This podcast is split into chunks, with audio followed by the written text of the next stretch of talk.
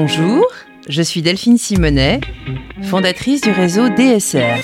Bonjour, je suis Yann Jarot. Et vous écoutez le podcast Les Petits Liens.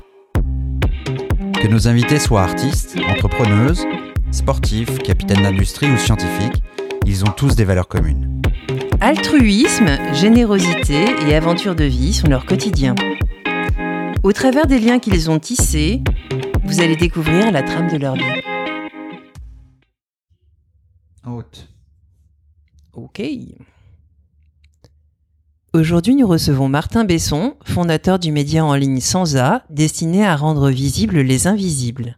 Il est désormais directeur de la communication et des partenariats du groupe Positiver. Bonjour Martin. Bonjour Delphine.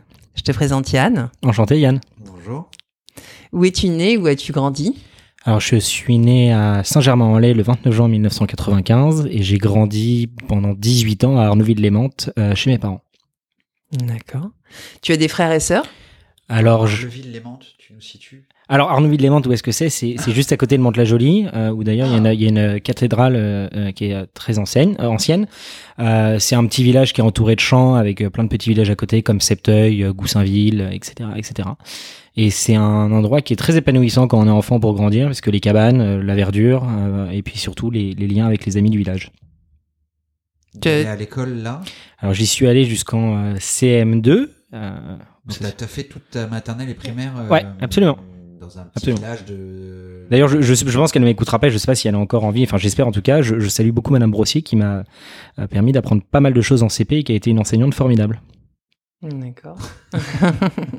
et tu donc, tu es encore en lien avec euh, tes, tes camarades de classe euh, là-bas? Pas du tout. Du tout? Pas du tout. Je pense pour plein- pas mal de raisons, c'est qu'il y a, il y a un écart entre euh, euh, les villages euh, la- et, et la ville, enfin le, le rural et, et l'aspect rural et la- et l'aspect citadin, et que euh, on- les, les chemins sont souvent amenés à se distendre euh, en fonction des appétences et des ambitions de chacun. Tu as des frères et sœurs? Alors j'ai trois frères et deux sœurs, donc c'est demi-frères demi-sœurs, mais aujourd'hui j'ai euh, j'ai euh, un Ouais, frère. euh, Donc vous êtes six. exactement. Fa- famille famille très compliquée. De six mères différentes. Alors non, on a. Mais en fait, en fait, la, la petite histoire, c'est que mes, parents ont eu, ont eu, ont eu, euh, euh, des. un- ma- mon père a eu une, une femme auparavant et ma mère un, un- mari. Ils ont eu chacun euh, des enfants de leur côté. Ils se sont rencontrés et bam, ça a fait Martin. Voilà. D'accord. Donc euh, je suis, euh, j'ai aujourd'hui trois frères et deux sœurs euh, qui sont euh, éparpillés un peu, un peu partout d'ailleurs. Partout en France? Partout Alors il y en a, il y en a une qui est au Canada. Euh, et d'autres sont, euh, si je dis pas de bêtises, euh, ouais, en région parisienne. Vous avez des, des bonnes relations? Oh. Des relations? Bah, comme n'importe quelle famille, je pense que c'est extrêmement compliqué. Euh, on, on se rapproche de. euh, L'enregistrement là a lieu euh, en novembre, donc on, on se rapproche des fêtes de fin d'année. C'est bah, ben, on est on est c'est que on est- C'est un moment de plaisir à venir? Un peu des deux. Je dirais que c'est mi figue mi raisin euh, les réunions de famille. Enfin c'est très sympa. On, y va avec beaucoup d'appétence et beaucoup d'envie, puis on repart en disant pourquoi pourquoi j'y suis allé. Ça, ça ça a changé. Auparavant on faisait beaucoup de Noël parce que bon, entre les frères et sœurs qui supportent pas, euh, les les enfin beaucoup de beaucoup de choses complexes. Euh, puis bon après tout c'est un peu comme une une espèce de marmite avec plein de plein de personnes différentes. Donc euh, quand on grandit, bah, souvent les liens voilà ils se distendent et ça s'est distendu dans la famille, ce qui est un peu un crève-cœur. Mais euh, bon, maintenant l'idée c'est de réunir ceux qui s'aiment et qui ont envie de partager des moments ensemble. Et je crois qu'on y est arrivé. Tu gardes des bonnes, des bonnes relations euh, avec tes parents? Toujours. Grand grand sentiment de proximité avec eux et je pense que mon père ma mère je dois les appeler à peu près tous les jours pour leur raconter des trucs enfin je comme enfin c'est toujours euh, toujours agréable de discuter avec eux de partager des moments donc euh, voilà C'est rare. Bah, je pense que c'est, euh, je pense qu'on regrette souvent euh, euh, nos parents et les, les choses qu'on aimerait leur dire, et je pense qu'il faut être aussi capable de parler, d'échanger, de discuter. Alors moi, je, je suis souvent euh, soit trop, haut, soit trop bas, euh, jamais vraiment au milieu, donc euh, toujours un peu, un peu compliqué. Mais euh, ce qui est plaisant, c'est de pouvoir échanger et de, et, et en fait de, de pouvoir se dire les choses, et aussi de pouvoir se dire le, le jour où ils seront plus là, parce qu'il y a toujours un début, il y a toujours une fin. Bah, j'aurais pas de regret de me dire j'ai pas passé assez de temps avec mes parents, ou en tout cas j'en ai, j'en aurais pas assez parlé. Euh, Est-ce que tu penses que c'est lié à ta, ta jeunesse ou t'as as toujours été euh, J'ai toujours été plutôt chaotique et impétueux. Enfin, c'est ce qu'on m'a souvent reproché. J'ai décidé d'en faire une force. Donc ceux qui me disent Martin tu es trop ci, bon bah du coup je suis trop ça, bon peut-être que tu veux que je fasse moins partie de ta vie, ça me pose pas de problème. et puis je pense que c'est surtout aussi dû à la famille et l'environnement dans lequel j'ai grandi où je pense que bien des parents auraient lâché l'affaire avant et, m'auraient peut-être foutu à la porte et que mes parents ont décidé plutôt de, me donner des clés hein, en disant euh, voyez tout ce que vous apprenez aujourd'hui dans la vie ou toutes les expériences que vous avez dans la vie comme des cordes supplémentaires à votre arc euh, et non pas comme euh, comme des échecs. Et si je retrace aujourd'hui le fil de toutes ces dernières années entre le fait que je me sois fait virer de plusieurs lycées, le fait que j'ai fait un trafic de cigarettes électroniques dans un lycée, que je me sois fait virer à un mois et demi du bac, que mon père étant notamment aussi le commissaire au compte et l'expert comptable de ce lycée, qu'il a perdu le client, euh, qu'ils m'ont décidé de me mettre dans un bac pro-vente, que Martin s'est dit bah moi je vais arrêter un moment les études, donc je vais me lancer dans rendre visible les sans-abri, que je vais euh, passer une semaine dans la rue comme un sans-abri, ce que je n'ai évidemment pas tenu parce que c'est d'une violence inouïe, on pourra en, discuter, que j'ai voulu faire des études de journalisme et que je peux l'avouer aujourd'hui, fait, que j'ai décidé de me lancer aussi corps et âme dans ce sens en disant j'y crois et j'y croyais de base, mais parce que j'avais notamment pas fait mon mémoire et je risquais de me faire virer de ma première année de journaliste, enfin de journalisme. Euh, et mes, mes parents. Tu été pris à ton propre jeu et que. je me suis, à un moment, je me suis, j'ai, je suis un peu couillu et, et, et, et j'ai quand même pas mal, pas mal de chance. Enfin, je sais pas si je la provoque ou si j'ai une bonne étoile, mais mais il y a des moments où j'ai pu avoir très chaud et euh, toujours pu rebondir parce que notamment ce que ce que mes parents m'ont appris, à savoir euh, la persévérance et euh, par exemple, sans A, là où ça avait pu être compliqué pendant des années, mon père m'a toujours dit écoute, donne-toi à fond et en fait, si t'arrêtes, au moins tu auras le mérite d'avoir été jusqu'au bout et pas d'avoir été en cours de chemin et d'avoir le regret peut-être de dire ça n'a pas marché. donc il y a, y a, toujours eu côté impétueux, voilà. De, enfin l'impétuosité vient aussi avec un peu d'arrogance, pas trop d'humilité, ce que j'essaie de travailler parce que bon, à force de se prendre des roustes et des, et des vestes dans, dans, dans, la vie, bah, on finit par apprendre en fait qu'on sait pas tout et surtout en fait que être entouré c'est bien et être entouré de personnes qu'on admire et qu'on respecte c'est encore mieux. Donc papa expert comptable, commissaire au compte euh, et maman euh... peintre en décor, artiste, euh, une artiste assez flamboy flamboyante d'ailleurs, euh, puisque c'était des fossiels, la chaufferée euh, des, euh, des, des, des, décorations sur meubles, etc. Et elle, elle avait une envie. Donc l'atelier, c'était la maison? Exactement. En fait, les parents travaillaient à la maison. Alors c'est vraiment parce que on a un peu une, une, une famille de passionnés. Euh, et mon père a été toujours passionné par Cousteau. Euh, par la mer, les, les coraux, le, le, les, les, eaux tropicales. Et donc il s'était dit à un moment, je vais construire le plus grand aquarium privé de France. Et du coup, du coup, à la maison, en fait, on avait Nausicaa. Voilà, c'était c'était très sympa. Euh, et je me souviendrai toujours de ce moment où un, un, moment, il m'a il m'a il me réveille un matin super tôt. Euh, il a construit, il a mis des poissons dedans ou, ou juste ce qu'il amusait, c'était de créer le décor. Ah non, il y non non, il y avait euh, il y avait 7000 euh, plus de 12 000 litres d'eau. Euh, il y avait plus de 250 coraux, poissons, une, une anémone qui faisait, euh, qui était monstrueuse. Euh, et un matin, il vient me voir et il me dit regarde l'anémone carpette. Donc en fait, il y a une espèce d'anémone avec des, des, petites tentacules, mais très très, enfin peu visibles. Et en fait, il y avait dedans des petits poissons clowns qui venaient de naître.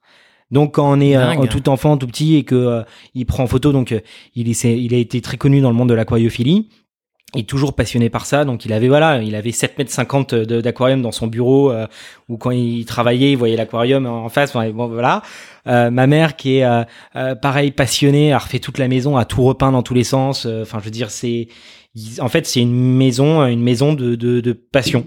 pareil, mon père fan de jardinage, donc bon, il, avait une pelouse qui était super ras, super bien tondue. Euh, donc fallait pas jouer dessus parce que du coup ça pouvait faire des trous. Donc euh, c'était euh, c'était un peu compliqué. Après il s'est dit voilà moi je vais me lancer dans. Ah, T'étais entouré de champs donc ça allait.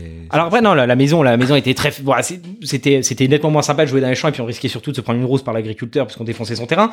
Et donc mais mais après lui passionné par l'agriculture l'apiculture. Euh, il a commencé à avoir des abeilles, donc à un moment il a une vingtaine, trentaine de ruches au fond du jardin où il faisait son propre miel et il continue à le faire. Donc voilà, mais, et ma mère, elle, elle s'est dit, bah, je vais faire un, faux ciel dans la maison. Donc euh, euh, il y a des meubles partout, c'est magnifiquement bien décoré, ça raconte toute leur vie et toute leur histoire. Et euh, enfin c'est c'est trop bien. Enfin, je veux dire, voilà, des, des, parents passionnés qui ont transmis plein de passion à leurs enfants. Trois frères, deux sœurs euh, qui vivaient pas avec vous ou enfin tu il y, en a il y en a quelques-uns qui ont vécu. Après c'est moi quand je quand je mon, mon, je crois que mon frère le plus aîné jeune. ouais, je suis plus jeune et dernier, ouais. quand je suis né il avait 17 ans. Donc au fur et à mesure ils, ils ont été amenés. ils ont quitté la maison exactement. hmm. mais ça reste une maison euh, familiale où avec plein de gens plein de passages plein de vie euh, plein de dîners. Enfin c'est euh, enfin c'était très enthousiasmant Et donc toi, tu, tu fais ce fameux trafic de, de cigarettes euh, électroniques euh, dans ton lycée, euh, tu te fais virer, et après, comment ça se passe? Oh, euh, disons qu'après, c'est c'est fastidieux. C'est-à-dire qu'on arrive à, à une époque de sa vie vers 17-18 ans où on se dit qu'est-ce qu'on va bien pouvoir faire? Et je viens de me faire virer de mon lycée parce que en fait, voilà, je vendais des cigarettes électroniques, que je suis à un mois et demi du bac de français, que je me suis déjà fait virer d'un lycée auparavant. Mes parents me regardent avec beaucoup d'amour et de gentillesse en disant t'aimes la vente, tu vas aller faire un bac pro vente. Ok, pourquoi pas, c'est intéressant. Et, je pense d'ailleurs que euh, euh, aujourd'hui, on devrait plus apprendre la pratique aux enfants, aux étudiants sur les réalités du monde, plutôt que de leur apprendre des cours théoriques qui ne servent pas euh, nécessairement. Mhm. Par exemple, je pense qu'on devrait apprendre aux enfants à faire des fiches d'imposition, à savoir comment ça fonctionne, c'est quoi une mutuelle, c'est quoi une assurance, qu'est-ce qu'il faut faire dans sa vie, c'est quoi l'épargne, c'est quoi gérer un budget, etc., etc. Enfin, je veux dire, apprendre aussi les, les- le, le- le monde qui change. Et quand je me suis fait virer de mon lycée, c'était un peu, euh, un peu désespéré. C'est-à-dire que qu'est-ce que j'ai bien pouvoir foutre de ma vie? Et en fait, j'ai toujours été beaucoup plus intéressé par les causes et, le fait de défendre euh, et de lutter, euh, lutter contre les injustices. Je me suis dit, je vais essayer d'aider les personnes sans abri, parce que j'allais aussi beaucoup les voir euh, à ce moment-là quand j'étais à Paris au cours de mer. Et, puis je me suis posé plein de questions. Qu'est-ce que je vais faire Enfin, qu'est-ce que je vais faire de ma vie? Et ce qui s'est passé, c'est rencontrer des gens, c'est discuter et comprendre que ces personnes ont une richesse humaine absolument incroyable. Et surtout que nos villes sont profondément euh, gangrénées par l'individualisme et le manque de solidarité et de collectif. Je veux dire, je je sais pas, euh, euh, c'est compliqué de rencontrer ses voisins. Euh, parce qu'en même temps, il y, a, il y a un peu un domaine, par exemple, de l'intime, c'est-à-dire que dans, dans, dans la plupart des appartements euh, parisiens, c'est un peu une passoire, on entend tout. Donc, euh, on n'a pas forcément envie d'échanger avec l'autre voisin, on connaît un peu sa vie, enfin, c'est quand même un peu, un peu étrange. Euh, et et- et il y a un manque voilà, de solidarité, parce que quand on est dans une ville, on va d'un point A à un point B, et on se rend pas du tout compte à quel point la vie, elle est inhospitalière. Euh, vous avez pas d'argent? Vous ne faites rien dans une ville. Vous avez envie de vous asseoir? Il y a plus de bancs. Vous avez envie de téléphoner à quelqu'un parce que vous avez deux petites pièces, etc. Il y a plus de cabine téléphonique. Euh, Vous avez envie d'échanger ou de dire bonjour à quelqu'un. La personne vous regarde comme si vous alliez la- l'agresser.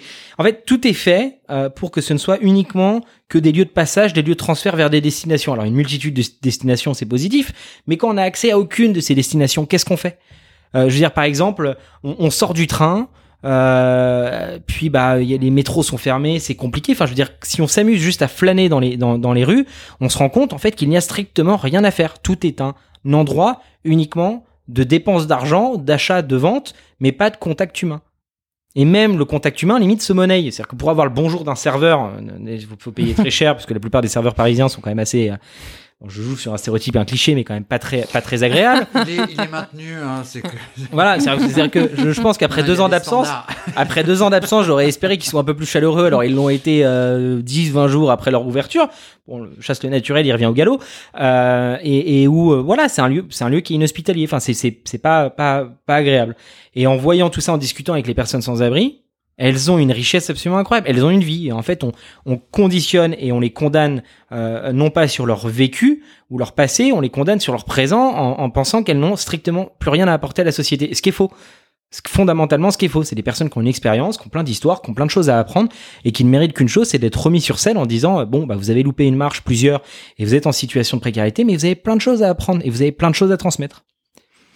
Et euh, du coup, comment est-ce que tu as eu l'idée de, de créer Sans Un Oh, dis- Disons que j'ai toujours été un peu spécial, euh, ce qu'on m'a m'a toujours dit, hein, on m'a dit t'es chelou, euh, ça c'était le pire des cas, au mieux on m'a dit que t'es brillant, bon, euh, je vais essayer de, de, de me situer plutôt au milieu en disant que je suis un chelou brillant, euh, et, et en discutant toujours un peu sur des apps de rencontre type adopte un, un mec, je me suis dit bah, je vais faire adopte un sans-abri, jusqu'à comprendre que c'était une idée fondamentalement merdique d'appeler ce- cette application comme ça, et en fait, le but, c'était de faire un réseau euh, de mise en relation entre des riverains et, et les personnes sans abri, donc des personnes avec domicile et les personnes sans domicile. Mhm. Et on- en fait, on aurait pu découvrir, que Gérard, par exemple, kiffe euh, le tofu ou euh, le- les protéines de soja. Et que du coup, bah, toi, riverain qui est en haut, t'as une personne en bas qui kiffe ça. Donc ça se trouve, si t'as des restes ou t'as envie de l'inviter à déjeuner ou à dîner, tu peux. Euh, que euh, Gérard, s'il aime bien la littérature ou aller au cinéma, pourquoi pas lui offrir une place de cinéma Enfin, ce genre de choses, en fait. Allez, non pas sur de l'urgence, Le réintégrer dans la, la vie Ouais. du quartier puisqu'il y est. Exactement. Et puis surtout sortir de ce culte de l'urgence. Parce que l'urgence, en fait, c'est Ce que on est personnes font hein, quand même. Parce que pas non plus. Alors, bah, alors, il s'avère que beaucoup de Parisiens sont très solidaires et la plupart des Parisiens français d'ailleurs le sont, puisque euh, je discutais avec une personne sans abri qui me disait putain les gens font chier, ils arrêtent pas de m'apporter des sandwichs et le truc c'est qu'à la fin de la soirée, journée, j'en ai 40 à distribuer. Parce qu'en fait, les gens ne, ne et, et je pense que ça c'est quelque chose sur lequel on devrait lutter. On devrait favoriser la philanthropie et montrer en fait les gestes du quotidien et les gestes bons. C'est pas c'est pas être arrogant de dire qu'on a aidé quelqu'un, c'est juste le faire savoir. Et si euh, euh, tout le monde fait savoir que ben on agit, bah, ça peut donner aux autres gens en disant ah purée, bah, lui il a agi, c'est cool, bah, je vais faire la même chose puisque s'il l'a fait, pourquoi je peux pas le faire? Voilà. Et, et, et quand on voit euh, euh, toutes les personnes euh, sans abri, il y a aussi un, un- quelque chose d'important, c'est la question du de la discussion de l'échange. Parce que quand une personne vient donner 2 euros, donne un sandwich ou autre, bon, bah, c'est de l'urgence, la personne a faim. Je veux dire, à Paris, on meurt pas de faim. À Paris, on meurt d'isolement, de solitude, euh, de, de, de manque de visibilité, euh, on meurt de maladie, on meurt de, de pas mal de choses quand on est euh, à, à la rue. On, on meurt de froid, mais on meurt aussi de chaud. Euh, les personnes, euh, on, on- imagine souvent... euh, En la canicule, euh, ouais. Ouais, mais c'est- ce qui est marrant, c'est qu'en fait, on, enfin marrant, c'est plutôt triste, c'est que euh, selon les statistiques du collectif Les Morts de la rue, il y a autant de personnes qui décèdent en hiver qu'en est, en est les morts de la absolument. Et en fait, qui a pour objectif de rendre la dignité aux personnes qui sont décédées, leur rendre une identité, etc. Et quand on voit en fait que Incroyable. en, en, en, en- en hiver, il y a autant de décès qu'en été. Alors en hiver, techniquement, il y en aurait bien plus parce que le froid, parce que parce que tout ça, mais parce que les associations agissent. Mais quand en été, il y a moins d'associations, il y a moins d'actions sociales. Et en fait, bah, Et moins de présence de parce que les gens désertent Exactement. la ville pour, euh, pour les côtes. Exactement. Et, et en fait, les, la rue tue, et la rue tue toute l'année. Pas uniquement en hiver. Donc en fait, si on a des actions à faire, c'est des actions dans la continuité et le faire toute l'année. Et alors, que signifie aussi le, le A de sans A Du coup, c'était adopte un, un sans-abri, c'était ça l'idée, cette plateforme. Et finalement, c'est devenu un moment, mais ils sont pas uniquement sans-abri. Ils sont également sans amour, sans argent, sans amitié, sans affection, sans attention, sans, sans argent, sans arrobase, sans pas mal de choses. Et le principe est de dire que toutes ces personnes qui n'ont pas ça, elles ont aussi beaucoup de choses. Elles ont une histoire, de l'espoir, des rêves, de l'humour, euh, des envies, des désirs. Et que on peut pas forcément rester toujours dans le culte de l'urgence. Parce qu'en fait, c'est pas comme ça qu'on réintègre des personnes. L'urgence, c'est ré- répondre à l'urgence. Mais comment on les réinsère? Comment on les, on réhabitue? Comment on, exauce aussi leurs envies, le- leurs souhaits, leurs désirs? Enfin, je veux dire, quand, quand euh, il y toujours quand on était euh, au, tout début, on avait invité une personne, euh, Jean-Claude, au, au- au restaurant, où on allait au restaurant aussi avec Philippe pour euh, Noël. C'est des moments qui sont rares. Les personnes sont pas allées au restaurant, par exemple, depuis 6, 7, 8, 10 ans. Et d'un coup, on les invite dans un restaurant où elles sont servies, où elles mangent. D'ailleurs, une super initiative qui est le réfectorio, De, G- de Et, JR. euh, qui est incroyable. Euh, Bon, sinon, tu as fait un, un média qui est quand même assez euh, qualitatif. hein. Il y a des. Euh, tu as euh, collaboré en fait avec des, journalistes professionnels. Euh, Il y, avait des, reportages qui étaient quand même assez pointus. Et tu, alors comment est-ce que ces, ces personnes-là en sont venues à te suivre et à, à collaborer avec toi? Parce que je pense que le, le journalisme, c'est avant tout aussi euh, défendre des valeurs et des valeurs d'inclusion, de, diversité, et de montrer en fait qu'il y a aussi d'autres choses qui existent et qu'on n'est pas à nouveau encore une fois dans le culte de l'urgence de l'actualité, mais qu'il y a des beaux reportages et, des belles choses qui sont à réaliser. Et euh, le fait de le, le traitement qu'on a eu et de dire pour rendre la dignité des personnes, bien en fait c'est faire la même chose que ce que font la plupart des médias avec des portraits de personnalités, prendre le temps, discuter, échanger, décortiquer la vie, comprendre les aspirations euh, et les envies. Et on a appliqué la même chose aux personnes de la rue. C'est-à-dire que pour rendre dignité, bah, des belles photographies, des photographies qui mettent en valeur les personnes, une histoire qui n'est pas euh, misérabiliste ou, ou, ou, comment dire angoissante, anxiogène, mais aussi une, une histoire qui est pleine d'espoir, de montrer en fait que ces personnes peuvent changer, accéder à un futur qui est désirable et qui est souhaitable comme on l'a fait, avec quelques personnes en collectant des fonds, en les accompagnant, et les personnes bah, venaient en disant c'est des choses que je ne peux pas faire dans un média. Pourquoi demain est-ce que le monde irait parler de personnes sans abri euh, si ce n'a pas un lien avec l'actualité? Bon, Hmm. je pense pas que les, les ils, le, ils, le, ils le feraient parce que c'est compliqué, c'est coûteux, euh, ça demande du temps, c'est des publics qui sont aussi euh, fragiles et qui, qui demandent voilà du temps. Un- un- une interview est passée, bah, c'est va être 3-4 heures. Euh, avec les photos, prendre le temps, expliquer, discuter, euh, s'assurer de l'utilisation de l'image et de qu'on ne fait pas n'importe quoi. Euh, et les personnes se sont dit bah c'est cool parce que ça donne aussi euh, redonne un peu ses lettres de noblesse à, à un journalisme qui est toujours plus urgent, toujours plus euh, dans la demande de créer de l'audience, etc. Mais pas forcément un travail de pas, pas je dirais pas de fond, ce serait prétentieux, mais on, on va être plutôt le culte de l'audience. Et là le but c'est plutôt une logique même par, par exemple un peu philanthropique quoi. C'est-à-dire je donne de mon temps pour faire ça. En tout cas ça c'était au début, puisqu'après on a commencé à salarier salarier des gens. Combien? De salariés? Ouais. On a travaillé avec beaucoup de pigistes. Alors bon, on connaît aussi le- le- les statuts de la pige en France où c'est pas très bien payé, Euh, mais on a eu, euh, on a eu, euh, on a, on était 5-6 salariés à un moment Hum. permanent T'es pionnier dans ce secteur d'activité? Pour faire un média sur les sans-abri? Oui. Bah oui, et je pense que je, je pense qu'il y en a d'autres. Alors sur les sans-abri en particulier, oui. Sur la précarité ou, autre, il y en a, il y en a d'autres. Je pense qu'il faut quand même être un peu con hein, pour lancer un média. Il faut être un peu suicidaire pour lancer un média sur les sans-abri parce que c'est pas du tout rentable. Hein. Enfin, il n'y a pas de, même pas de rentabilité. C'est juste. Euh, Tu l'as étendu aux autres exclusions par la suite ou mais ça euh, aussi, c'est très compliqué. On a, on, a, on a lancé une agence de communication à côté pour financer tout ça parce que c'est un certain coût de faire un portrait, de, de faire appel à, à des photographes, des journalistes pour rédiger, euh, du social media management, de la collecte de fonds pour accompagner les personnes, d'essayer d'accompagner les personnes. Tout ça, c'est un, c'est un certain coût. Euh, donc euh, oui, un pionnier, euh, pionnier dedans. J'espère, de- j'espère d'ailleurs en fait pas être le seul. Si d'autres personnes ont envie de lancer des médias comme ça, mais je les encourage à le faire. C'est important de rendre visibles ces personnes et de montrer qu'elles existent médiatiquement et qu'elles existent dans la vie de tous les jours. Enfin que Et sinon, tu as des exemples d'histoires de, de personnes euh, dont tu as changé la vie grâce à ce média ou euh, Bon, on en a euh, quelques-unes. On va avoir euh, par exemple Serge, qui on a dont on a fait le portrait, qui était le cuisinier de Serge Gainsbourg, qui avait été accompagné par une citoyenne près de près des Champs Élysées. On a collecté un peu plus de 7000 euros pour l'aider pour l'héberger.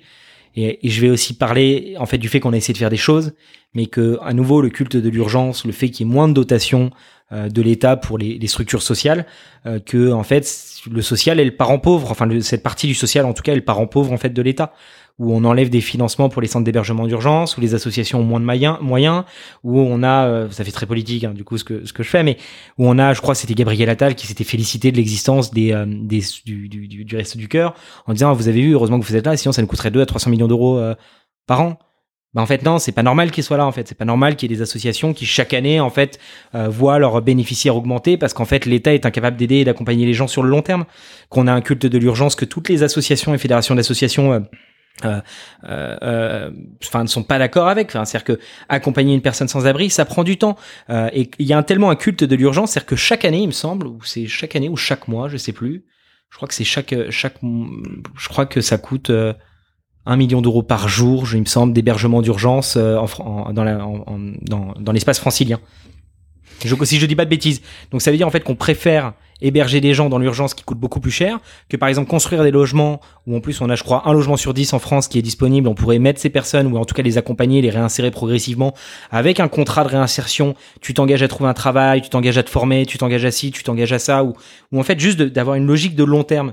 Mais comme, alors ça fait encore plus politique que ça, comme les gens généralement ne sont là que pour 5 ans. C'est pas non, vulgaire, hein, le terme politique. non, mais ce que je veux dire par là, c'est que c'est- plutôt des liens, mais ça fait un peu tribune. Mais c'est, je discutais avec une amie qui travaille à, à l'hôpital public et qui me dit voilà, toutes les têtes pensantes, tous les responsables changent tous les deux trois ans. Comment est-ce qu'on met en place des politiques publiques sur le long terme quand il n'y a pas un cap qui est donné et quand on est toujours dans l'urgence de sa réélection ou de, de se maintenir, maintenir son parti ou son idéologie, son idéologie au pouvoir? Et ça amène des catastrophes où on est constamment dans l'urgence, jamais dans le long terme, où ça fait des décennies qu'on nous parle de tous les problèmes sociaux, environnementaux et que tout le monde se gargarise en disant euh, euh, there is no planet B, bah non, mais en tout cas il y a peut-être d'autres options euh, et où, où en fait il y a rien qui change.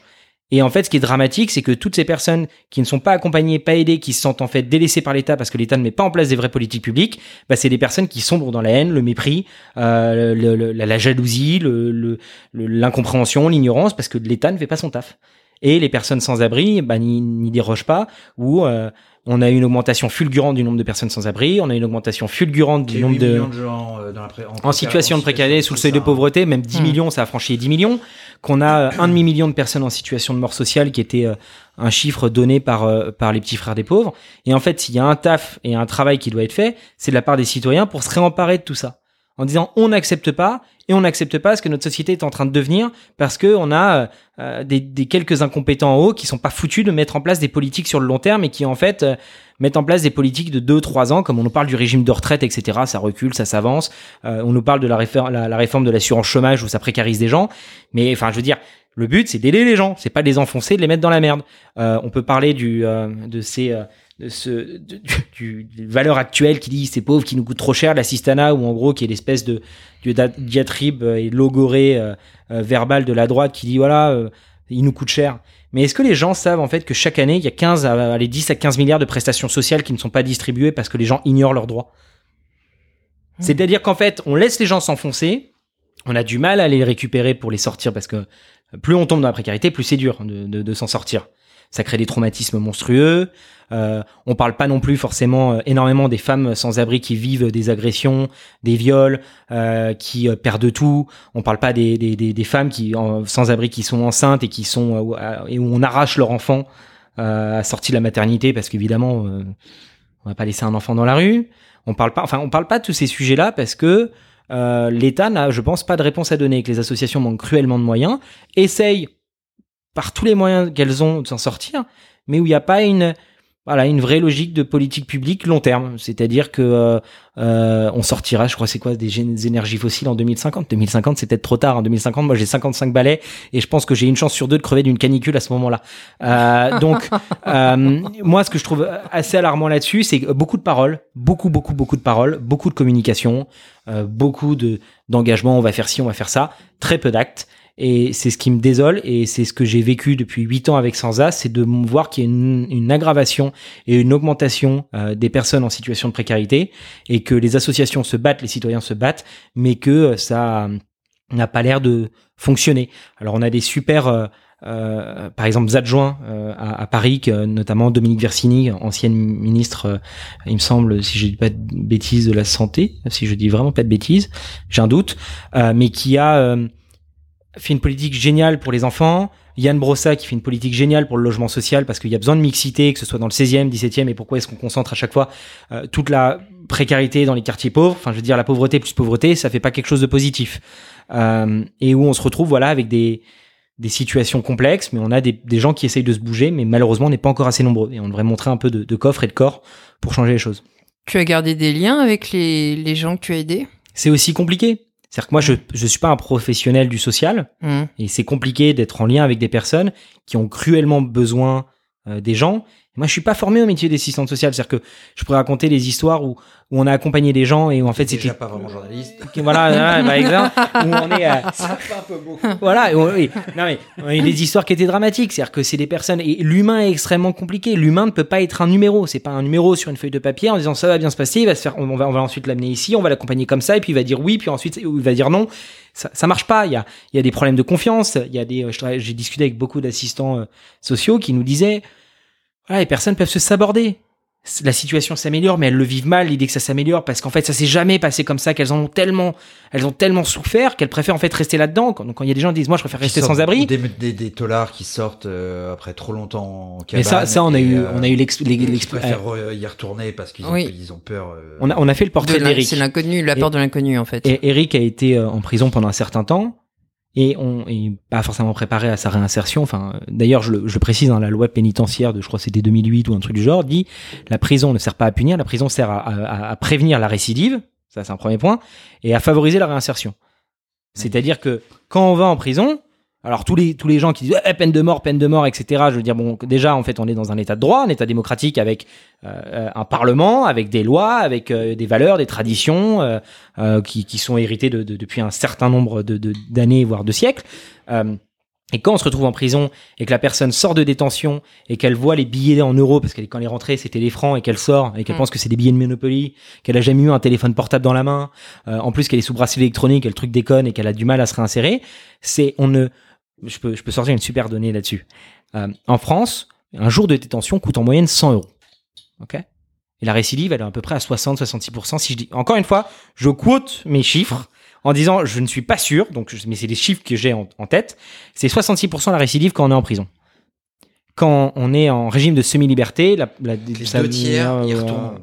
Alors ouais, exactement. Mais parce qu'en en même temps, la prison est là pour briser. C'est-à-dire que les prisons sont vétustes. euh, Il y a des, euh, enfin, je veux dire, on, enferme des personnes qui ont commis, euh, qui ont commis soit les pires atrocités, soit qui sont simplement perdues. Donc, euh, enfin, négatif plus négatif, enfin, c'est pas terrible. Euh, le régime de semi-liberté, la, la, récidive baisse. C'est-à-dire qu'il travaille la journée et il rentre le soir en prison. Donc c'est en détention.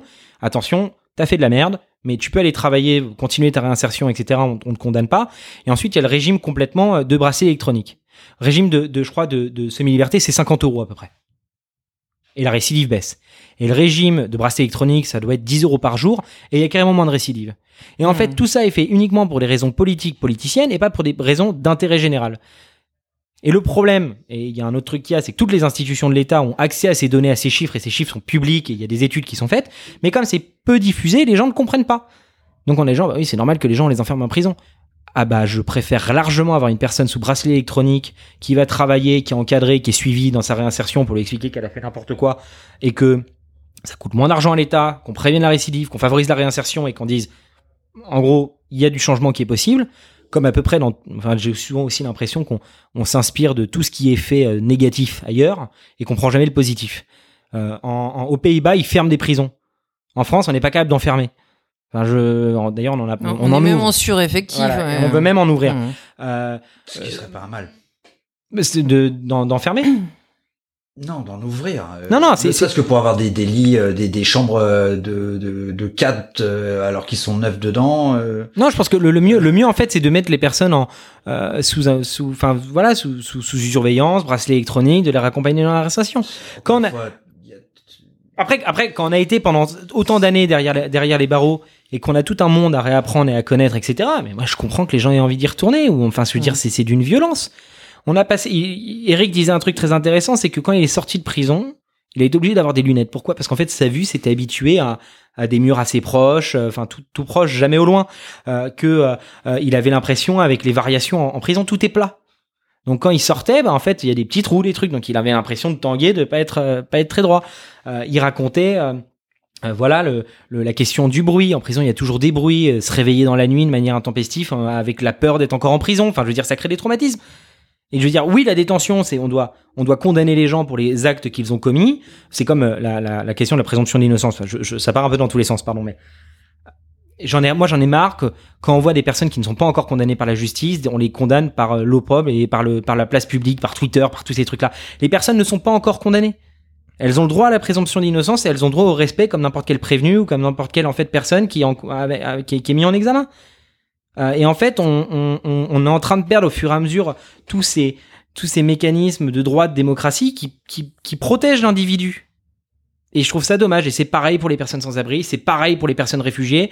Quand on entend ces, ces politiques qui disent oui, euh, bah, ils viennent euh, pour nous piller, etc. Mais est-ce qu'ils savent ce que c'est en fait la violence de se faire éjecter de sa maison parce qu'il y a des bombardements et qu'on est obligé d'aller dans d'autres pays parce qu'on se dit en fait ah là là la France au moins je serai en sécurité. Hmm. Moi ça me si- désole. Bon, là, on est dans du. Pas rentrer dans ce genre de, de, de considération et de discussion, c'est pas le, c'est pas notre sujet. C'est pas le, ouais, c'est Euh, pas l'objet du podcast. Donc, Alors, euh, Mm. tu peux pas prendre l'exemple de, des, des, des réfugiés euh, politiques pour cause euh, de drame. Bien sûr, c'est après- pas 100% de l'immigration. Non après après après si je, je parle de tous ces exemples c'est que c'est Hmm. comme c'est c'est c'est le, le- la, la question des rencontres. Mm. C'est toutes les personnes que j'ai pu rencontrer euh, euh, avec Sansa, euh, des, des personnes euh, réfugiées, des personnes.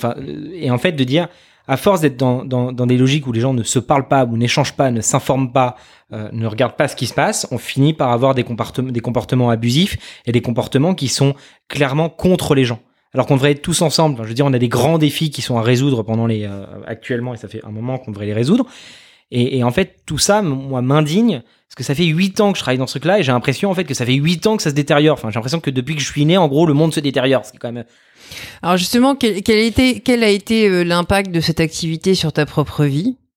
Euh, Est-ce que ça a empiété sur ta vie euh, personnelle ou est-ce que tu as réussi en fait à bien délimiter euh... Ça, t'as eu envie déjà. ça, ça a empiété sur ma vie personnelle évidemment parce que quand on est entrepreneur, bah, dans tous les cas, on a des choses à gérer. Quand on a des engagements, on essaie de les tenir et, et je les ai pas toujours forcément tenus parce que c'est aussi compliqué et que encore une fois, c'est le domaine de, de- du domaine de de, de l'humain. Qu'est-ce que ça a fait? En- Disons que j'étais très idéaliste quand j'étais jeune, beaucoup plus idéaliste, et que je, Quand je mais non mais quand j'étais il y a, il y a- il y a huit ans, j'étais non mais j'étais j'étais avec cette cette espèce de flamme en disant qu'on allait pouvoir changer les choses, que ça allait. Mais T'en es revenu, t'es un peu désabusé. ouais, mais je suis je suis un peu désabusé. C'est-à-dire qu'encore une fois, ça fait mais, huit. mais tu prends quand même des fonctions euh, au sein d'un média engagé. Mais parce que j'y crois et parce que c'est ce que je disais, à un- c'est ce que je disais à un, à un entrepreneur qui était à la COP 26, euh, euh, qui est assez, assez, assez- un entrepreneur social qui est très reconnu. Et, euh, et, et je lui disais, moi je suis genre, je- en fait, je préfère me regarder dans le miroir et me dire, j'essaye et j'essaye coûte que coûte, et je vais crever en me disant, j'ai essayé, plutôt que de me regarder dans le miroir et de dire, bon, bah, de toute façon, tout est perdu, allez, vas-y, continue à bouffer de la viande, faisons de la merde, euh, et puis allons-y. Je préfère largement me battre et continuer à me battre même contre des chimères et que comme peut-être j'y arriverai jamais, peut-être qu'on n'y arrivera jamais, mais au moins on aura essayé. Cet entrepreneur, euh, t'étais à la COP 26 Non, j'étais pas. Moi, j'étais pas à la COP 26, euh, mais lui, il y était. Et, et Vous vous connaissez comment? Bon, ça, on s'est connus il y a huit ans quand j'ai commencé mon parcours avec Sansa. Lui, il, il avait déjà commencé son mouvement un, un Français? Français, ouais. Et, euh, et en fait, enfin, on en est revenu, quoi. C'est-à-dire qu'il me dit, les choses, ça avance pas, quoi. Mais on, on continue à se battre. Et les choses sont en train de changer. Le, les mouvements écologiques, le mouvement écologique n'a jamais autant euh, euh, eu de place. Enfin, il y a des choses qui sont en train d'évoluer et c'est positif. Maintenant, la question, c'est une course contre la montre. Est-ce que ça, ça évoluera suffisamment pour que les choses changent? Ou est-ce qu'encore une fois, on, on, ce sera trop tard? Et je veux dire que tout ce qui se passe devrait nous, nous inquiéter, nous alarmer pour dire euh, déjà, on va nous vivre des sales quarts d'heure, hein, parce que je le rappelle, 2050, moi j'ai 55 balais, euh, et euh, je veux dire, euh, je me souviens toujours de la canicule de 2003 où il y a eu beaucoup de décès et, et ça a été assez dramatique. Je veux dire, si je peux éviter de terminer comme une viande séchée, moi ça m'arrangerait. Euh, ensuite, euh, toute la question de la montée des eaux, la question du patrimoine, la question de tout ça, c'est ultra inquiétant, doublé au, au, à l'écosystème politique qui est un peu un peu tendu. Je pense qu'il faudrait tous qu'on agisse collectivement et très très très très rapidement. Parce que sinon, euh, nos petits euh, Deliveroo, euh, Netflix, euh, euh, la petite côte de bœuf que prennent certains, déjà ça, ça va plus être possible. Hein, je tiens à le préciser. Hein, je veux dire, euh, go végétarien et go vegan, euh, parce que ça Tu ne pourra. Moi, je suis, je suis plus, enfin, je suis mi, mi végétarien, mi vegan, et pas pour des raisons. Euh, euh, C'est quoi la à- différence? Végétarien, euh, végétarien, tu ne manges pas de viande ni de poisson, mais tu peux manger du beurre, de la crème ou autre.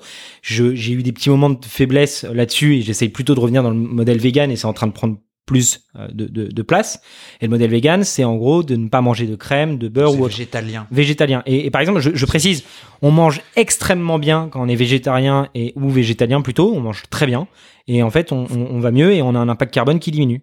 Voilà. Donc, euh, moi, je tends à revenir vers, ce modèle-là, ce qui ça, demande des efforts et ça demande aussi, euh, bah, par exemple, de pas pouvoir manger forcément correctement dans les restaurants parce qu'en fait, les, les menus sont pas forcément adaptés. Mais je pense que, de toute façon, c'est pas possible aujourd'hui de continuer à manger de la viande. C'est pas possible euh, de, continuer à soutenir des industries qui, en fait, ne, voilà, créent plus d'externalités négatives que d'externalités positives. D'où Positiver. Oui, par exemple. par exemple. Alors, parle-nous un peu de Positiver. euh, comment tu rencontres Harold euh, Est-ce que c'est lui qui vient te chercher euh, C'est le, dans, Pardon, Harold Paris. Ah, Harold donc, Paris, euh, oui. Harold Paris, alors- le fondateur de, de Positiver. Bah, ce, qui, ce qui se passe, ce qui est intéressant, c'est que euh, on a voulu lancer donc des cagnottes pour aider les personnes sans abri. Donc on a on a aidé des personnes. Est-ce qu'on les a aidées comme on aurait voulu? Bah pas totalement parce que c'est encore une fois très compliqué. Euh, mais on a euh, collecté des fonds, par exemple pour Léa, on a pu lui acheter une voiture. Vous Et- passiez par quelle plateforme? Euh, Okepal, plateforme de Ulule. Et en fait, c'est comme ça que j'ai rencontré Harold. C'est que euh, on a envie de donner un peu plus de caisse de résonance à ses, à ses actions. Et on a beaucoup discuté avec lui. Il a accepté de mettre en avant ses articles, ce qui nous a permis de lever des fonds. Et on, on a continué comme ça à échanger. Et puis moi, je me disais, putain, c'est bizarre quand même. Le média, il fait quand même pas mal de vues, pas mal de choses. C'est des actualités positives. Je suis sûr qu'il y aurait quelque chose à faire. On a commencé à se dire, est-ce qu'on monte pas quelque chose ensemble? Et puis, euh, bon, arrivé à un moment où on s'est dit, euh, vas-y, on y va à fond. Et, euh, et voilà où j'ai rejoint Positiver avec la logique de d'en faire le premier groupe de communication et de médias impact en Europe sur tous les sujets de transition, socio euh, transition euh, sociaux, écologiques et, et, et solidaires. Donc c'est traduit en plusieurs langues. euh, Alors non, c'est qu'une langue, c'est que français pour le moment. Euh, même si on a envie d'aller euh, euh, côtoyer nos, nos, nos voisins allemands et nos voisins espagnols. Sinon, on a reçu récemment Philippe Lensteiner, qui, tout comme toi, a, a participé à un TEDx. Comment est-ce que tu as été sélectionné pour participer à, cette, à cette conférence? Alors à l'époque, j'avais été appelé par l'équipe Brightness, donc de Michel Lévy-Provençal qui organisait TEDx Paris. Et euh, ils m'ont, ils, ils ont trouvé le, le projet sans A intéressant et m'ont invité à, à y participer. D'accord. Vous, donc vous connaissiez pas.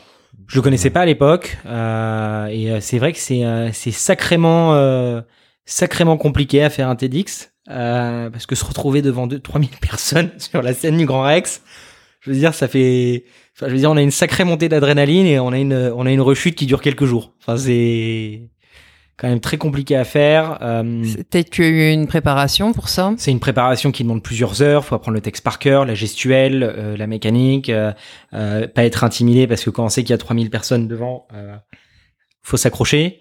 Euh, et ça avait été ouais, un très bon moment, très stressant parce que euh, voilà, enfin monter sur scène, c'est quand même assez. euh, C'est une expérience. ouais, c'est une c'est c'est une sacrée expérience. C'est-à-dire qu'entre allez 10, 20, 30, 50, 500 personnes, pu le faire. 3000, on est su, et puis le Grand Rex, je veux dire la voûte qui est absolument monstrueuse. Euh, on en revient, on en revient au ciel étoilé. Voilà, qui, qui, qui, qui est magnifique. Tu penses à ta mère bah, mes parents étaient dans la, mes parents étaient dans la salle et, et c'est, je crois que c'est la première fois que mon père m'a dit, je suis fier de toi, ce que t'as fait, j'ai compris ce que tu faisais, quoi. Et Mm. ça, ça, ça a eu euh, beaucoup, euh, ça m'a fait extrêmement plaisir. Mais c'est sacrément engageant à faire et, et je sais pas si je referai l'expérience. D'accord, parce que euh, donc euh, Parce Mich- que- Michel fait de de- de- d'autres euh, événements qui s'appellent les BOMA, c'est ça? Boma. Oui, il a, il a en fait euh, arrêté TEDx pour euh, lancer Boma, qui est plus dans l'action que dans la démonstration en fait. de- D'ailleurs, je le remercie pour cette invitation. Ça m'a appris plein de choses. Déjà, à Mhm. m'exprimer devant les gens, euh, et puis euh, et puis à, à poser sa voix, essayer de d'avoir un discours intelligible. T'as écrit en fait dans un article euh, que engagement et business n'étaient pas incompatibles. C'est ce que j'ai essayé de, c'est ce que j'ai essayé de faire avec avec euh, avec Sansa. Et pour revenir sur la question des cagnottes, on a aidé, on a fait beaucoup de choses. Est-ce que j'en suis fier? Oui, je, je le suis. Est-ce que j'ai vu les failles de ce modèle-là? Je les les failles, c'est qu'on aurait pu mieux accompagner les personnes si derrière les associations avaient plus de moyens, et il y avait des vrais plans d'action pour accompagner les gens. Et en fait, la réalité, c'est qu'elles sont toutes débordées et qu'on a beau médiatiser une solution ou collecter des fonds pour aider des personnes, si derrière, en fait, ça ne suit pas, ça reste extrêmement compliqué. Et c'est euh, des assistants sociaux, assistantes sociales qui vont gérer euh, 50 à 60 dossiers. Et c'est colossal, c'est 50 à 60 personnes en situation de précarité, en détresse psychologique, avec des maladies, des problèmes, des choses, euh, dans un, un millefeuille administratif, avec euh, des organisations qui sont pas toujours équipées numériquement. Et c'est et c'est là où en fait moi ça me rend fou, c'est de dire qu'en fait il y a, il y, a des- il y a des choses qui grippent la roue et, et qui grippent les mécanismes, et où en fait euh, on a toujours de plus en plus de personnes en situation de précarité, le chiffre augmente, et qu'en fait euh, si euh, le fait d'avoir rejoint Positiver permettra aussi à Sansa de médiatiser davantage ces problèmes-là, mais aussi de médiatiser davantage des solutions. Et j'en pense à une qui est géniale, qui s'appelle Toi à moi, euh, où ils achètent des appartements pour loger et accompagner les personnes. Donc Et en toi, fait- TOIT. TOIT euh, à euh, moi, à MOI, et en fait où, où ils accompagnent les personnes et ils les logent. Parce qu'en fait la solution, c'est le logement. Si on loge les personnes, c'est plus simple de faire ces démarches. Parce que quand on vit dans la rue, qu'on doit avoir un entretien d'embauche, mais qu'on ne s'est pas lavé depuis deux jours, que euh, on, on s'est on s'est fait agresser, qu'on a perdu les papiers, qu'on a perdu tout ça, c'est compliqué. Le, le logement, c'est la solution. Mais c'est pas uniquement la solution, c'est une solution qui, est accompagnée notamment par du long terme, la réinsertion, la formation, l'accompagnement, l'écoute, des cellules psychologiques. Quand, quand on voit une femme euh, sans abri qui ressort de là et qu'elle a été violée 70 fois en 20 ans dans la rue, je pense qu'on est un peu brisé. Et je pense que ça prend du temps à réparer. Donc ça peut pas être fait comme un claquement de doigts. Ça demande du temps. Et les, les, gens ont besoin de temps. Enfin, je veux dire, je, je, je, je pense que s'il y avait un ministère, par exemple, ministère euh, euh, la- solide, enfin, de la, la, la, santé, de la, mais non, mais ce, ce ministère-là, que qu'on puisse euh, commissaires- ouais, non, mais qu'on puisse avoir des qu'on puisse avoir des personnes euh, qu'on puisse avoir des personnes euh, euh, qui ont vécu ça qui, qui puissent conseiller sur ce qui se passe les problèmes l'orientation parce qu'on a tellement envie de je veux dire on a tellement envie de processer d'automatiser de simplifier mais l'humain ça ne s'automatise pas il y a des tâches qui peuvent s'automatiser il y a des choses qui peuvent se faire mais l'humain c'est pas possible et aujourd'hui on peut pas aussi parler de rentabilité des services publics l'hôpital public ne peut pas être rentable euh, l'accompagnement des personnes en situation de précarité ne peut pas être rentable. C'est l'humain et on dépense pour l'humain parce que derrière c'est inestimable. Avoir une société qui préserve ses anciens, qui préserve les personnes fragiles, c'est une société qui est saine, une, société qui investit dans l'éducation pour soutenir la recherche, etc. Souvent à perte hein, d'ailleurs parce que parfois il y a des, choses qui ne fonctionnent pas. C'est une société qui est saine. Et aujourd'hui on peut pas en fait monétiser, on peut pas euh, voir de la rentabilité pour accompagner ces personnes. Il serait temps que ces personnes soient entendues, soient écoutées, et qu'on arrête un petit peu le mépris euh, qu'on peut avoir, enfin que certaines personnes peuvent avoir à leur égard. C'est parce que c'est sur le long terme en fait. Ouais, c'est le long terme, mais comme aussi, euh, je veux dire, euh, moi, je, je, pourrais parler de la déconnexion à un moment, c'est-à-dire que à l'époque, j'allais beaucoup sur le terrain voir les personnes en situation de précarité. Bon, il y a une entreprise à gérer, il y a des choses à faire, des rendez-vous, euh, de la tête comme un melon, enfin, je veux dire, à, à la fin, à la fin de la journée. Et effectivement, on se coupe. Et le problème, c'est que il n'y a pas suffisamment de proximité aujourd'hui avec les publics ou avec les personnes qui en ont besoin. Euh, C'est-à-dire que ça remonte, c'est un peu comme le téléphone arabe. C'est-à-dire que par exemple à l'école, le proviseur fait, l'enseignant fait remonter ça au proviseur. Alors déjà, ça peut changer, pas toute l'histoire, le pourquoi, le comment, etc. À l'académie, puis à l'académie au ministère, etc., etc.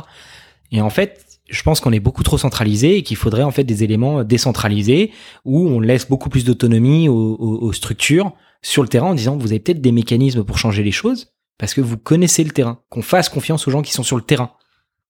Parce que c'est pas ceux qui sont dans les administrations qui permettent de changer fondamentalement les choses de manière systémique. Alors elles ont un pouvoir systémique parce que administration, mais on n'écoute pas suffisamment les gens qui sont sur le terrain. Tu, euh, quand tu montes sans A, tu le montes tout seul? Ouais, alors je l'ai monté tout seul, puis d'autres personnes qui m'ont rejoint. Des amis, Des- des personnes que des j'avais, gens euh, que t'as rencontrés des- euh, au travers ouais. des réseaux. Exactement. et- euh, Et, et, euh, et puis bah évidemment, euh, quand on est jeune, on sait pas forcément faire du management ou gérer les choses. Et puis bah, le senti, le, le- le tempérament impétueux euh, rejaillit et ça peut parfois créer des, des, des choses un peu, bah, enfin des choses forcément négatives où on aurait aimé une issue euh, différente. Euh, et, Il y en a qui. oui, il y en a, ça, ça, ça, ça, ça a clashé parce que différence de vision et parce que euh, parce que c'est mon bébé, c'est le truc que j'ai créé, donc je veux pas que ça m'échappe et tout en comprenant pas forcément à l'époque que si j'avais pu mettre un peu d'eau dans mon vin, ça aurait pu être différent et peut-être quelque chose de différent aujourd'hui. Donc, est-ce que je regrette ce que j'ai fait auparavant? Non, parce que j'en suis aujourd'hui et j'en suis fier, faire, de ce que j'ai pu essayer de faire en tout cas à titre à titre personnel. Euh, c'est pour ça d'ailleurs que je rejoins Positiveur, c'est comprendre que je Enfin, j'ai pas la science infuse et ni toutes les capacités au monde en fait pour faire les choses. J'ai des compétences oui que je me mets au service d'un projet plus large avec plus de gens dedans avec un, esprit collectif. Euh, mais oui, il y a eu des, des cassures, il y a eu des personnes qui m'ont rejoint. euh, Enfin, ça a été voilà. je- Ça t'a per- permis d'a- d'acquérir de l'expérience aussi. ah, j'ai acquis beaucoup d'expérience, j'ai acquis beaucoup d'expérience, pardon. Euh, je pense que c'est, je pense qu'un truc qui pourrait me caractériser à l'époque, c'était le côté clivant. Euh, plein de positifs d'un côté, aussi du négatif de l'autre. Et, et, et c'est vrai que ça a été compliqué avec certaines personnes. C'est-à-dire que, et d'ailleurs, je, je, je le dis, hein, je, je m'en excuse, enfin, je présente, je leur présente mes excuses, euh, où, euh, où ça aurait pu être différent et où, voilà, il y a eu des décisions, des choses, des décisions qui ont été prises qui convenaient peut-être pas, mais bon, voilà, c'est la, la vie. De toute façon, la vie d'une entreprise, la vie d'une association, la vie d'un projet, c'est collectif et il y a des gens qui rentrent, il y a des gens qui partent et voilà, de, toute, toute le- le- la, chose, c'est de faire en sorte que les, les meilleurs ne partent pas. Tu emmènes, euh, tu emmènes du coup des gens de ton équipe euh, au sein de Positiveur Euh, bah, les personnes, les personnes ont, ont- ont démissionné, ont décidé de, ont décidé d'aller rejoindre Positiveur, donc c'est plutôt, euh, plutôt chouette. Donc tu emmènes des gens de l'équipe? Je les emmène pas. Enfin, Je les emmène pas. Moi, je, je suis rentré, j'ai déposé le dossier euh, le- ce lundi au, au- au tribunal de commerce. D'ailleurs, c'est très intéressant à quel point c'est un peu déshumanisé aussi. Hein. Euh, C'est-à-dire que, est-ce que vous avez le formulaire C6 euh, Je sais pas, c'est la première fois que je viens. J'espère que ce sera la dernière d'ailleurs, hein, parce que bon, hein, planter sa boîte, c'est quand même pas très chouette. Euh, C'est la maison pas la planter, c'est la fermer. Non, non, je la plante. Ah. Je la plante. Pardon. Ah non, je la plante. Je la plante parce que si je la fermais, euh, c'est, euh, en- je crois que c'est une liquidation à l'amiable ou autre, c'est quand même plus chouette, c'est quand même T'as plus été classe. très bien conseillé par un gentil expert comptable. Ouais, mais mon, mon- de toute façon, même mon père m'a dit, écoute, Martin, t'as donné ton maximum pendant ces cinq années, t'as fait le maximum que t'es pu, t'as essayé de, enfin, j'ai essayé de, de sauver cette boîte et la crise Covid a été d'une violence inouïe ou, euh, Alors que les dons n'ont jamais été aussi importants. Et Ah la- non, mais la nous, on démarche, était, nous, on euh, se finançait pas par les dons. Non, non, j'entends bien, mais, euh, mais. euh, Ah, on se finançait pas par les dons. On a découvert ça en fait en discutant, euh, je sais plus, avec Nicolas d'ailleurs, euh, où il nous expliquait que sur la période Covid, il y a eu plus de 40 ou 60% de dons. Hum. Euh, par rapport à l'année euh, l'année d'avant, enfin c'était c'est fou quoi. Nous, on a, on a collecté pour les personnes de la rue et en fait, tous les fonds qu'on a collectés ont toujours été redistribués pour les personnes de la rue. C'est-à-dire qu'on n'a jamais eu, on n'a pas gagné d'argent avec ça. Je veux dire, il y a certaines personnes qui me disent, ah, ouais, t'as gagné de l'argent avec Sansa. Alors non. Parce que Sansa se, se finance se finançait avec les entreprises. en avec fait. euh, des agents, le parti agence de communication sociale et, et responsable. Et en fait, ça a été d'une, voilà, d'une violence. euh, T'as vu qu'il y avait plus de communication parce Ah que ouais toutes les boîtes étaient fermées. oui. Ouais, je me souviendrai toujours de ce moment. Je crois que c'était quelques jours après le, le confinement. J'étais sur la route dans les Yvelines. euh, Je vais aller quelque part et et euh, j'étais en vélo. Et je m'étais fait 40 bornes en vélo aller, un truc du genre. Je me dis, et là le retour, et là le retour, il y avait des côtes et j'appelle au téléphone et c'est le bordel, ça pète dans tous les sens. Et je suis comme ça en voyant mon monde qui est en train de s'écrouler. Et finalement, bah, on s'en sort du coup de la crise Covid, enfin 2020. Puis on se dit à la rentrée, hey, 2020, enfin 2021, ça va être une bonne rentrée. Hein. Hein, ça a été tout aussi catastrophique. Les choses n'ont pas démarré, redémarré comme on, comme on a voulu. Alors il y a eu beaucoup d'aides de l'État, mais euh, moi mon parti pris c'était ok, on récupère de l'aide pour investir, investir dans les gens, payer les gens, trouver des choses, développer quoi. Ça s'est pas passé exactement comme prévu. Mmh.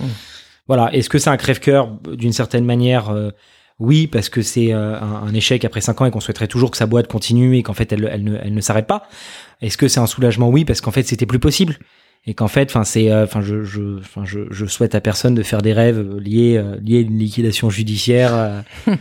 c'est, c'est très chiant. C'est-à-dire qu'en plus on se réveille le matin en disant est-ce que ça s'est passé cette merde? Et en fait, non, ça s'est pas passé heureusement, mais où euh, ouais, c'est c'est, c'est, violent parce qu'il y a des gens derrière, parce qu'il y a des projets, parce qu'il y avait eu des, promesses, parce qu'il y a eu des engagements, parce qu'il y a eu des envies, parce qu'il y avait euh, des perspectives et qu'en fait tout s'effondre et que, euh, mais qu'au moins j'ai la certitude en fait que d'avoir fait le, nécessaire et jusqu'au bout. J'ai essayé en tout cas. J'ai essayé parce que j'ai réussi, non, mais est-ce que j'ai essayé? Oui. Donc au je peux être fier d'un truc, c'est d'avoir été jusqu'au bout. Oh, c'est un beau parcours. Tu, euh, Et alors en plus, je suis même pas sûr de rentrer en liquidation judiciaire puisque c'est, je passe devant le juge, donc le juge va me dire, euh, va dire liquidation, ou est-ce que c'est le redressement ou autre? Je pense qu'il n'y a pas beaucoup de choses à redresser, hein, pour être honnête, mais euh, mais euh, c'est ouais, voilà. Et puis là, le fait d'être chez euh, Positiveur, ça m'octroie aussi un petit peu une pause. Enfin, le côté d'avoir une personne que, que je respecte et que j'admire euh, comme, euh, enfin, un rôle qui est euh, qui est euh, vraiment un mec incroyable et toute l'équipe, que ce soit euh, Sophie, euh, Ma- Maxime, euh, Vincent, Ariel, euh, Megan, Mathilde, Axel et toutes les personnes qui composent l'équipe. Enfin, c'est vraiment des personnes engagées, investies, motivées, compétentes et où c'est un vrai plaisir de travailler. Quoi. Enfin, c'est-à-dire que retrouver un peu le bonheur de se lever le matin. Quels sont tes angles Donc là, tu as cité plein de, plein de noms de gens. On a compris que tu aimais travailler en équipe. Quel, euh, Est-ce que tu as eu d'autres expériences euh, euh, auparavant Quand j'ai arrêté mon école de journalisme, j'avais fait six mois de six mois de stage à l'étudiant avec notamment Emmanuel Davidenkoff, qui est une personne que vous devriez inviter d'ailleurs, qui est une personne vraiment brillante et que je remercie enfin pour ce qu'il a fait en tout cas pendant ces six mois de stage. Et ensuite j'ai enchaîné directement avec Sansa. D'accord. Donc j'ai jamais eu vraiment d'autres expériences professionnelles dans une autre entreprise. quand même toujours eu envie de travailler euh, dans un dans l'univers des médias. Toujours. Je trouve, en fait, l'univers des médias, c'est c'est l'univers qui permettra de changer les choses et de changer les mentalités et changer le monde. C'est c'est Pas celui de la finance. Non. Non, non, non, non. La, la finance, euh, on peut en parler de la financiarisation euh, si tu, si tu le souhaites, Yann, il n'y a pas de problème. Mais, euh, la finance, c'est un problème aujourd'hui. C'est-à-dire que quand 95% de la finance finance la finance, et finance pas l'économie réelle, à savoir la création de, de, de- d'emplois, la création de valeur, la création d'innovation, etc., ça reste un, problème. C'est-à-dire que c'est de l'argent qui ne fait que de l'argent, mais c'est pas de l'argent qui, améliore euh, les choses. Et c'est euh, alors c'est peut-être un peu à charge, mais c'est un très bon, un très bel épisode de Data Gueule qu'ils ont fait sur la financiarisation, qui explique en fait que euh, les grandes lois de dérégulation qu'il y a eu aux États-Unis ont, ont eu un impact négatif, et d'ailleurs ce qui a amené la crise des subprimes, où, où en fait la finance n'étant pas régulée, enfin je veux dire l'humain est aussi cupide, enfin je veux dire on te donne 10, on, te donne, on, te donne, on te donne 10, mais on te dit que tu peux avoir 15, tu vas prendre le 15, pourquoi tu t'arrêterais au 10 Et où il y a eu, euh, il y a eu des, voilà, des, enfin ils expliquent que c'est c'est extrêmement intéressant où à l'époque, euh, voilà, quand une entreprise faisait des résultats et des résultats positifs, je veux dire le, le, le- le niveau des salaires augmente, normal.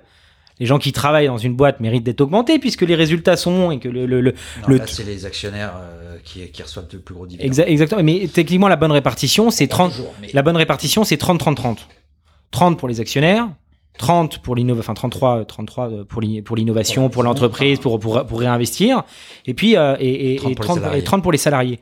Parce que des gens qui sont payés, qui sont mieux payés, qui sont payés correctement, et où on leur dit, le succès de l'entreprise n'est pas dû à un homme providentiel, une femme providentielle, ou même à un comité d'entreprise. C'est dû aux personnes compétentes qui font les choses de manière compétente, avec un, un certain talent, créativité.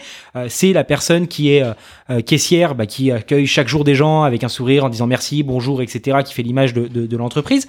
Et ces personnes-là devraient être rémunérées et rétribuées. Et ça paraît tout à fait normal. C'est-à-dire que pourquoi est-ce que ce serait uniquement les dirigeants ou les actionnaires qui prendraient toute la part du gâteau? Alors effectivement, il y a une part de risque. Mais quand l'entreprise va bien avec des résultats qui sont monstrueux, avec suffisamment de trésorerie, etc., etc. Enfin, je veux dire, pourquoi se gaver plus alors que le but c'est de, de servir aussi un modèle, une vision, euh, des envies, des souhaits, enfin un, projet, un projet global? Euh, C'est ta définition. Oui, après, après, mais après, après, c'est ma définition et c'est une définition qui est en train de monter de plus en plus, notamment avec les entreprises à mission, avec euh, Bicorp, avec euh, les certifications, les agréments ESUS, Euh, par exemple, les écarts de. Pas c'est que, que de la com? Ah non, parce que nous, on y a, ado- on y a adhéré à l'agré- à l'agrément ESUS avec euh, la question des, des salaires. Pourquoi est-ce qu'une dans une entreprise, une personne qui prend décisi- des décisions aurait gagnerait 400 fois plus que la personne en bas de l'échelle? 400 fois plus? Enfin, je veux dire, ok, il y a des études, ok, il y a de l'expérience, ok, il y a des choses, mais c'est quand même relativement indécent et ça creuse le, le fossé entre la personne qui gagne le moins et celle qui gagne le plus. Il n'y a pas de proximité là-dedans.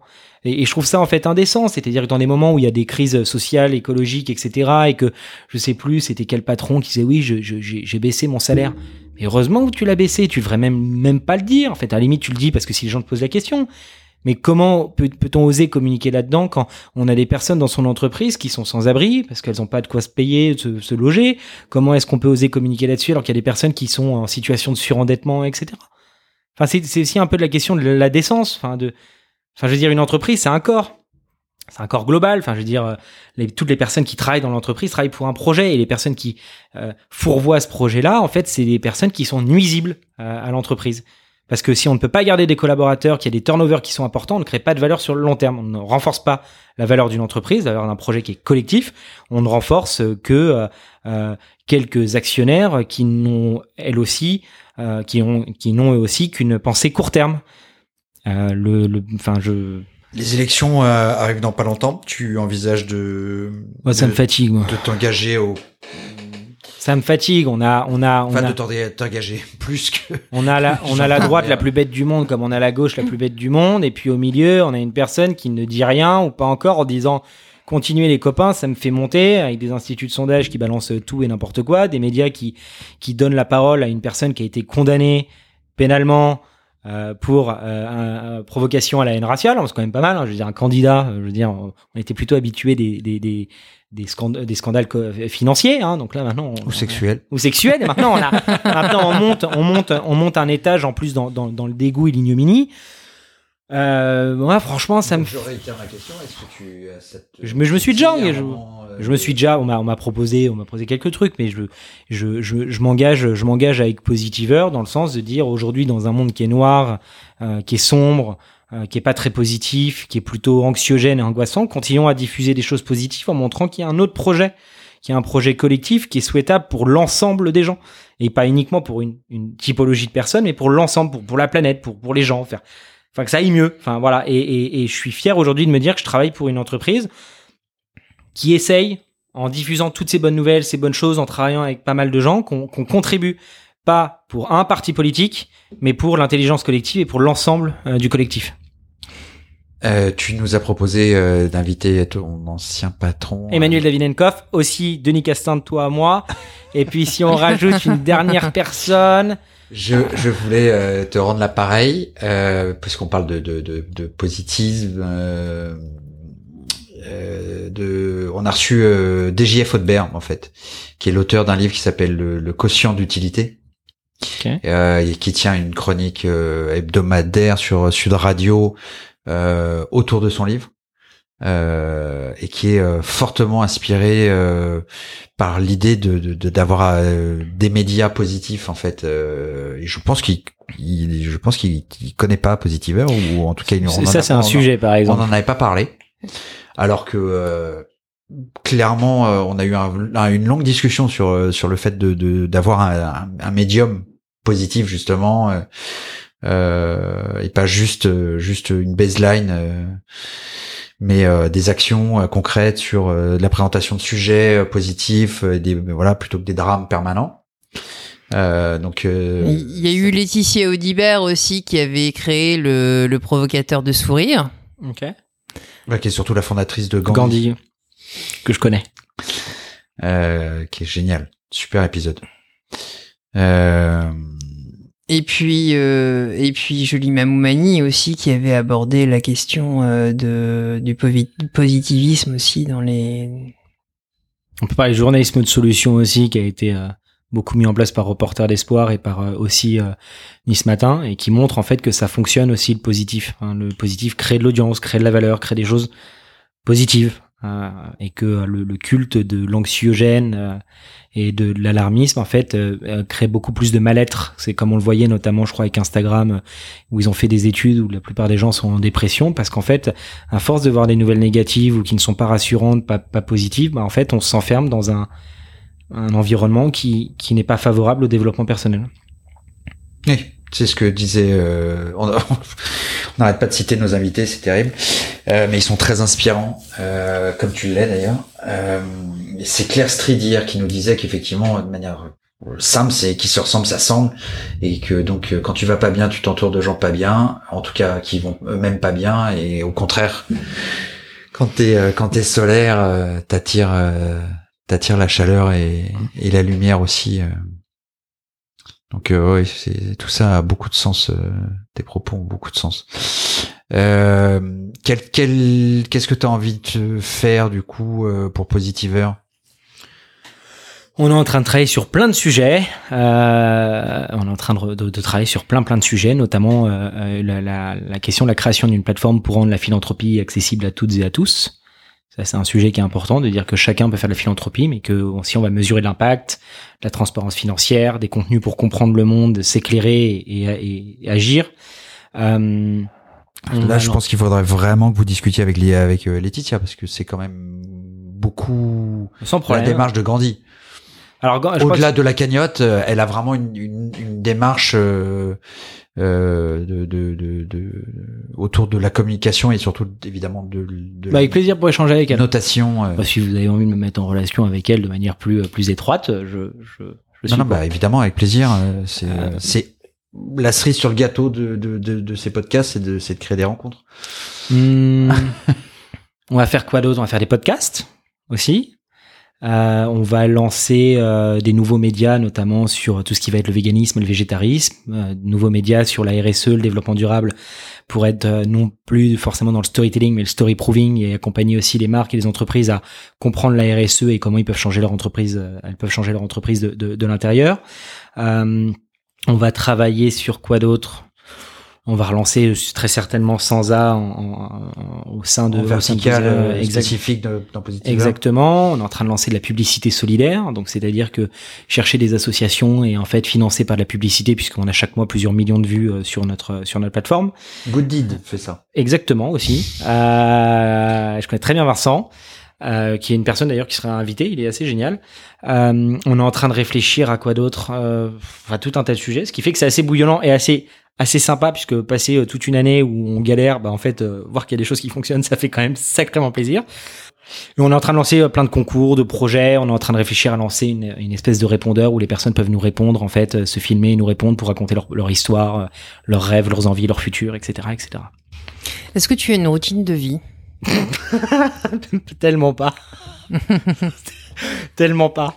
Ah, je peux me, je peux me coucher, euh, je peux me C'était coucher, sincère. je peux me coucher, je peux me coucher à 4 heures du matin comme à 20 heures d'un jour à l'autre, me lever à le lever à, à 7 heures comme me lever à, à 10 heures ou 9 heures. Euh, je peux. euh, Non, honte, t- t'allais dire 14. je peux, je me suis mis à faire des cocktails, donc du coup, il y a des semaines, je vais me faire des cocktails tous les soirs avec des potes, et puis il y a des semaines, je vais même pas sortir de chez moi et je vais oublier quel jour je suis sorti, ce qui arrive aussi. Euh, j'ai le soir, j'ai envie de cuisiner moi-même, donc je vais me faire des Des trucs cool. cocktails euh, spécifiques sur un alcool euh, en Alors en fait, je, me suis formé un peu à la mixologie. Et donc, euh, oui, C'est c'est le fait en fait de pouvoir dire je bois, mais je bois avec créativité. euh, ou euh, je, je voilà, je, je, Un alcool en particulier? Euh, je fais tout. Tout, du gin, whisky, saké, vermouth. Euh, Dans ta formation, mais toi, tes goûts. Moi, je suis beaucoup de gin. J'adore le gin. Le, le gin est, est- enfin, je, je peux donner une petite recette d'ailleurs à tout le monde si ça vous intéresse. Ça s'appelle le Colette. À consommer avec À modération. consommer avec modération, évidemment. Alors, le Colette, qu'est-ce que c'est? C'est euh, 4 centilitres euh, de gin, donc un, un gin un peu floral, c'est assez agréable. Ensuite, vous rajoutez 2 centilitres euh, de, euh, de liqueur Saint-Germain, donc euh, soit la belle bouteille Saint-Germain, mais aussi une très bonne liqueur qui est, qui est vendue près de Saint-Lazare. Euh, ensuite, on rajoute euh, à peu près euh, 2 centilitres de jus de citron jaune, de manière en fait à créer un peu d'acidité, relever le goût floral euh, provoqué par le gin et par euh, la liqueur Saint-Germain. Et ensuite, on, on accompagne ça d'un d'un tonic. Donc euh, pas forcément le Schweppes, mais vous pouvez en prendre d'autres, notamment Fever Tree qui est, qui est, qui est très bon. Euh, et puis vous rajoutez dessus des petites, euh, je sais pas, un petit petit fruit d'hibiscus. Du coup, ça va venir colorer en fait le le, le, le- le cocktail avec une teinte un peu rose, euh, rosâtre. Et ensuite, vous mettez évidemment plein de glaçons dedans et ça se boit très frais et c'est très bon. Merci.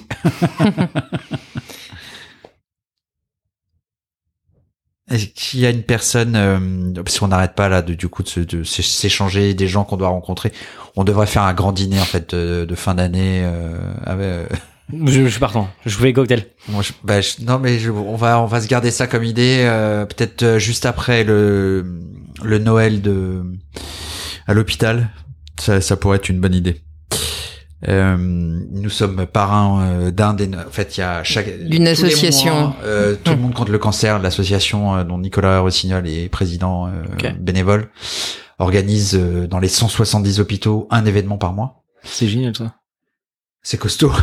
Euh, avec de- avec l'aide de 350 bénévoles incroyables euh, dont il euh, ne cesse de, de, de, de louer euh, la bonté et le talent. Et, euh, et du coup, en fait, euh, nous allons être chaque parrain d'un d'un hôpital, enfin d'un Noël à l'hôpital. Félicitations. Pour- Oui, alors non, tu nous diras fé- félicitations quand on aura euh, récu- ré- réuni la somme pour financer le Noël. Ok.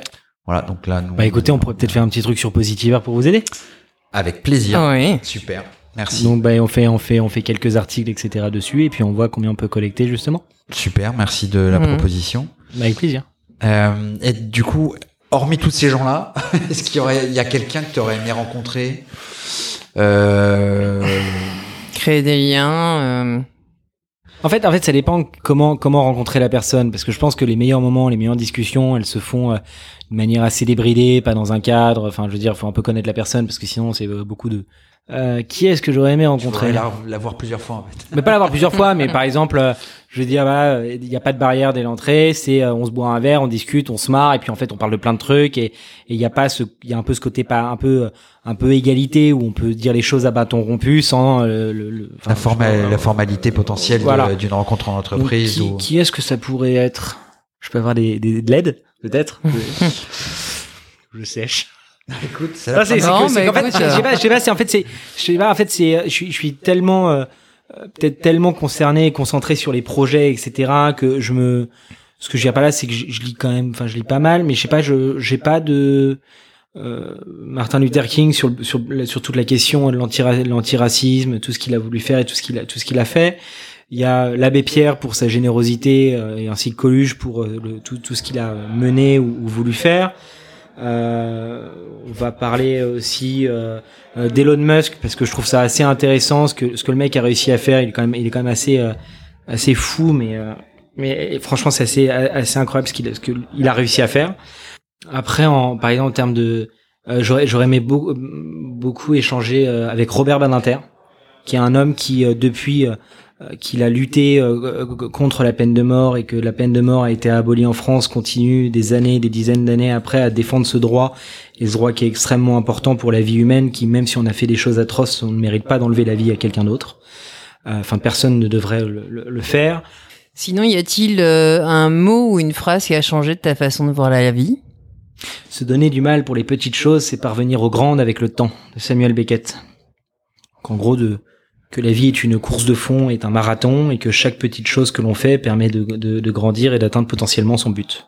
Faut vraiment t'écouter l'épisode de, Nicolas, parce que c'est de la même manière, euh, je sais pas, il para, enfin c'est une paraphrase de, de, cette phrase, c'est euh, c'est comment sa conception de, de, déplacer les montagnes avait euh, avait changé et qu'il était passé, il expliquait qu'au départ il pensait que c'était euh, ceinturer la montagne et l'emmener de loin, et qu'en fait il s'est aperçu que c'était de prendre un grain par un grain euh, et que euh, il était tellement fier d'avoir déplacé sur 10 cm une montagne de, de, de 2 cm de haut de grains de sable. Euh, c'est un peu c'est un peu ce que cette phrase dit. Je pense qu'il connaissait pas cette situation. Je- je- on va on va C'est lui- c'est mon parrain qui m'avait euh, pour pour mon anniversaire m'a offert cette cette petite carte et en fait c'est euh, Donc toute ta famille est très fière de toi. Enfin trouve ton ton combat. Euh... je sais pas je pense je sais pas, je sais et- pas je, je je sais pas si euh, si tous euh, tous le sont ou autre. En tout cas je je je, je pense que moi la, la, la fierté la plus importante pour moi c'est euh, celle de celle de mes parents. Parce que comme je leur ai fait voir pas mal de, de toutes les couleurs et le, le fait de d'avoir réussi à faire ça aujourd'hui c'est bien. Est-ce que je suis totalement fier de ce que j'ai fait? Pas vraiment parce que je je pense que j'ai pu m'écarter à certains moments de de mon action ou de ma mission ou de ce que je m'étais fixé. Et puis qu'aussi les gens changent que ce que l'on dit il y a 15 ans ou 10 ans ou plutôt 8 ans n'est pas forcément d'actualité aujourd'hui parce que euh, on, on creuse, on découvre d'autres choses, on comprend aussi euh, euh, d'autres d'autres sujets.